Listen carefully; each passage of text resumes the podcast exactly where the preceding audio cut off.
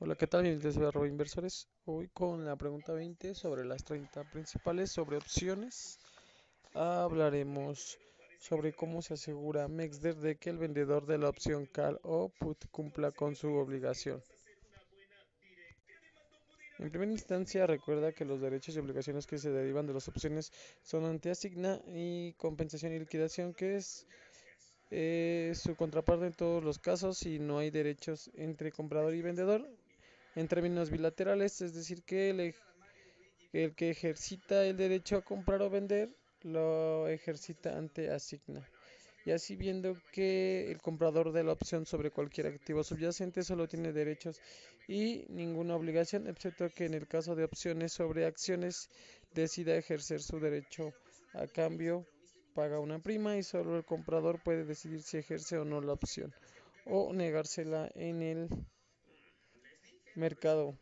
Vender la opción comprada, en cuyo momento acaban sus derechos si el comprador de opciones sobre acciones call o put decide ejercer su derecho, se obliga automáticamente ante Asigna a efectuar la liquidación de ese ejercicio. Por lo tanto, Asigna le exigirá aportaciones para cubrir el riesgo de incumplimiento de dicha liquidación. Eh, también que el vendedor de opciones solo tiene obligaciones y ningún derecho. A cambio cobra una prima y estas expensas de que el comprador ejerza su derecho, viendo que si bien en todo momento puede negociar comprar la opción vendida, en cuyo momento cesan sus obligaciones. También asigna exige aportaciones iniciales mínimas eh, al vendedor de compra y o put sobre cualquier activo subyacente mientras las mantenga vendidas o al comprador si ejerce su derecho sobre las opciones que en acciones que el vendedor le hayan vendido. Asigna le exigirá aportaciones iniciales mínimas durante el tiempo que dure el proceso de liquidación en especie de la opción, con lo que se asegura el cumplimiento de las obligaciones en caso de que el comprador ejerza sus derechos ante Asigna.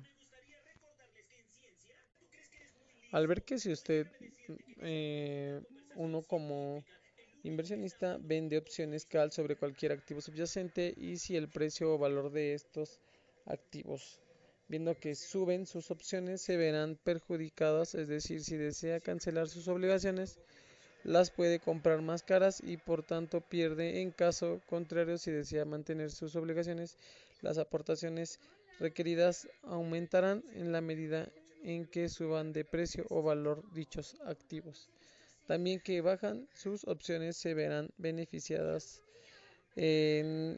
si desea cancelar sus obligaciones, las puede comprar más baratas y por tanto gana dinero. Y por el contrario, si decide mantener sus obligaciones, las aportaciones requeridas disminuirán en la medida en la que bajen los precios o valores de dichos activos viendo que las opciones put sobre cualquier activo subyacente y si el precio o valor de estos activos suben, sus opciones se verán beneficiadas, es decir, si desea cancelar sus obligaciones, las pueden comprar más baratas y por lo tanto ganan dinero.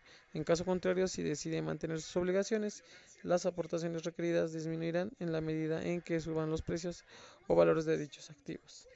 Para ver la parte final es que vemos que bajan sus opciones, se verán perjudicadas, es decir, si desean cancelar su obligación, las pueden comprar más caras y por lo tanto pierde dinero. Por otro lado, si decide mantener sus obligaciones, las aportaciones requeridas aumentarán en la medida en que bajen los precios o valores de dichos activos. Las aportaciones iniciales son devueltas en el momento que el vendedor de las opciones las compre cancelando su posición vendedora. Y así vemos que en esta pregunta número 20 eh, concluye para terminar eh, esta sección.